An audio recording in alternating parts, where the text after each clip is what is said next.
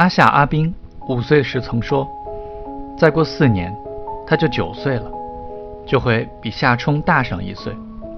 那时，他就是姐姐了。”夏冲说：“他的年龄永远也追不上他。”夏冰问：“等我一百岁呢？”夏冲回答说：“那我就一百零三岁了。”这个答案完全突破了夏冰的知识边界，让他非常愤怒。当时他认为世界上存在着最大的数字，对古印度的佛教徒来说，这个数字是大数；对他来说，则是一百。那时候你早就死了，他说：“你死成臭煤球了，你死成臭大便，臭大便啊，臭大便，臭大便啊，臭大便。”夏冰是没什么品位的，他的性格与哥哥完全不同。夏冲是寡言而又礼貌的，夏冰则是多嘴多舌和粗俗无礼的。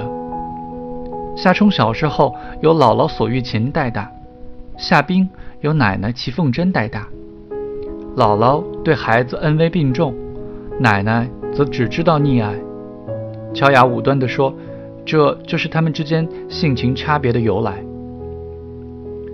夏冰六岁那年，家里搬到了思齐街，从此他远离了奶奶的万般宠爱，不得不全盘接受母亲的严苛对待。夏冲猜夏冰有点无所适从，事实上他神经紧张。夏冰一度是个哥特风的小孩，他说那么多关于死的话，绝非偶然。他对死。怀有神秘主义的兴趣，他还是一个真正的朋克，踏拉着一只凉鞋，另一只顶在脑袋上。街上的阿姨说：“小姑娘，这多不好看呀！”她就站定了，双手叉腰，告诉人家：“闭上你的嘴巴。”他勇于尝试白酒，在街上打奶奶，还在路边当着行人小便。他高傲而且拿腔拿调。有一长串瞧不起的人的名单：三婶边翠玲、生活委员沙好美、夏泽、陈瑶，全部的农村人和夏冲。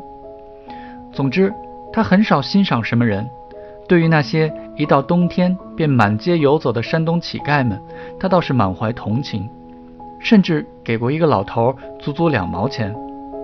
他还鄙视一切脏东西。看见有人指甲缝发黑，就大皱眉头。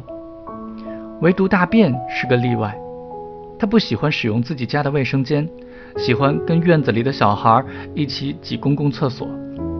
排便的时候还要故意拉一点在木板上，以便取样研究。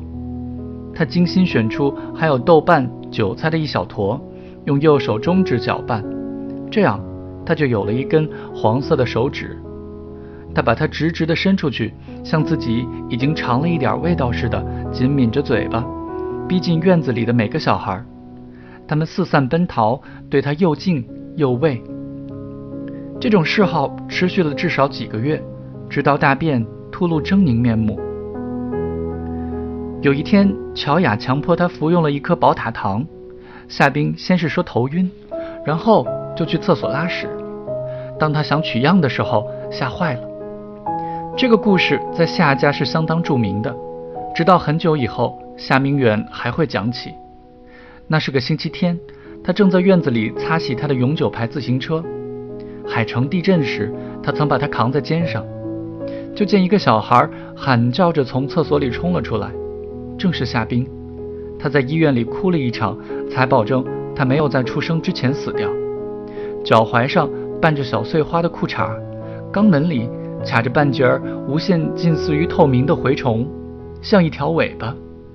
他在院子的杂物之间跳来跳去，撞翻了菜筐，扯掉了晾在竹竿上的床单，疯狂的没人能捉得住。他跳到街上，耳朵上夹着老普太太家的芹菜，跳得如此之快，蛔虫都被甩成了一条波浪线。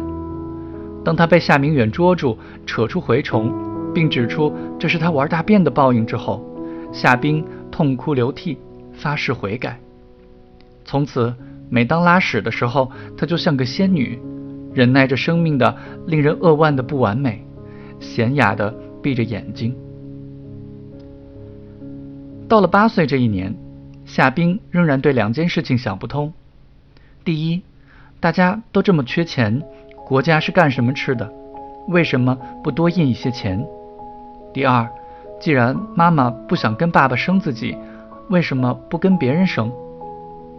关于第二点，这一年他对夏冲说：“妈妈本可以这么干。妈妈在跟爸爸结婚之前，有过另一个男朋友，乔雅可以跟那个人生他，这样他就可以是另外一个孩子了。”夏冲立刻禁止他再说这样的话，否则就揍他。鉴于夏冲严肃的可怕，夏冰向他透露了一件神秘的事。去年冬天。乔雅在医院的同事郭阿姨约她到家里见面，于是，在一个雪前的早上，乔雅穿得很时髦，戴着墨镜，带着夏冰去赴约。一进屋，郭阿姨就说：“乔雅，你看谁来了？”夏冰看到格子沙发上站起来一个高大的系围巾的男人，正笑吟吟地看着乔雅。乔雅不想摘掉他的时髦墨镜。而墨镜上蒙了一层雾气，他只好继续靠近那个男人，一边看清他。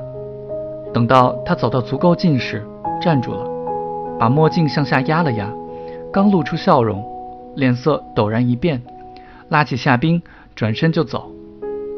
郭阿姨在身后叫他：“乔雅，乔雅，坐一会儿啊。”可是乔雅径直离开，胳膊摆动的非常愤怒。完全不理睬任何人。夏冰扭回头时，看见那个男人无奈地摘下了他的围巾。后来呢？夏冲问。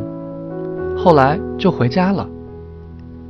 后来，乔雅拉着夏冰的手，急匆匆地走在雪地里。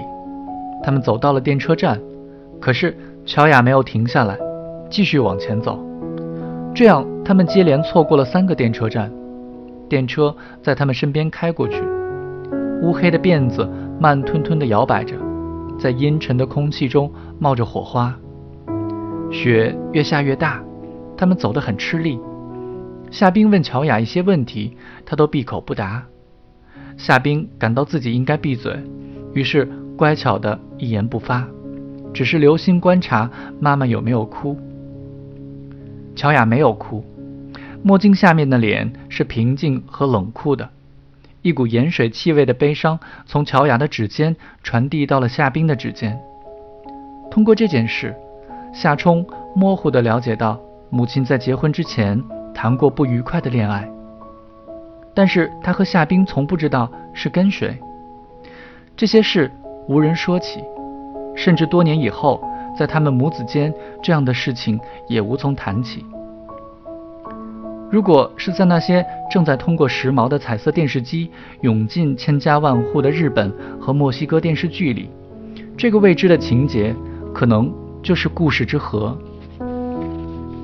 可是，在这真实生活中，故事是没有核心的，一切都是细枝末节，都是沉默之海的海底沙粒。把这件事记下来，夏冰忙忙碌碌地帮夏冲找到了他的笔记本。写到你的小说里去吧。夏冲的确在写一篇小说，问题是，他只写好了结尾，开头和中间发生了什么，至今还是一个谜。虽然他的考试成绩起伏不定，但他有了远大的志向，就是当一个文学家。乔雅对这一点还算满意。相比之下，夏冰就非常令人失望了。乔雅问。长大了你想干什么？夏冰愉快地回答说：“当老板娘。”乔雅叹息一声，又咯咯地笑起来，说：“朽木不可雕也，粪土之墙不可污也。”夏冰想知道这句古文是什么意思，乔雅笑而不语。夏冲主动替他解释，可是他一开口，夏冰就捂住耳朵。夏冲非常有耐心，等他把手放下。立刻说，就是说你像大便一样。夏冰决定这一次有风度一些，他蛮有把握的想让乔雅证明他错了。他说的对吗？不是很准确，但是也差不多。乔雅眨眨眼睛说：“夏冰愤怒到无法再愤怒的程度，对这个家庭的结构性的、彻底的、不可修复的愚蠢忍无可忍，从板凳上跳起来，摆出一副要跟什么人决斗的架势。可是这太可笑了，就像一只包子准备摧毁蒸锅。乔雅再次笑起来，这些时候乔雅是开心的。倪妮儿女语，恩怨相耳辱，让她感到享受。他还会出各种主意，试图帮夏冰出气。别踢夏冲，他假装紧张地说：“踢他的影子就行了。”这一年，夏冰有三个爱好：踢别人的影子，把扣丹花捣成糊状，用纱布包扎，给指甲染色，与豆豆在院子门口跳舞和唱歌。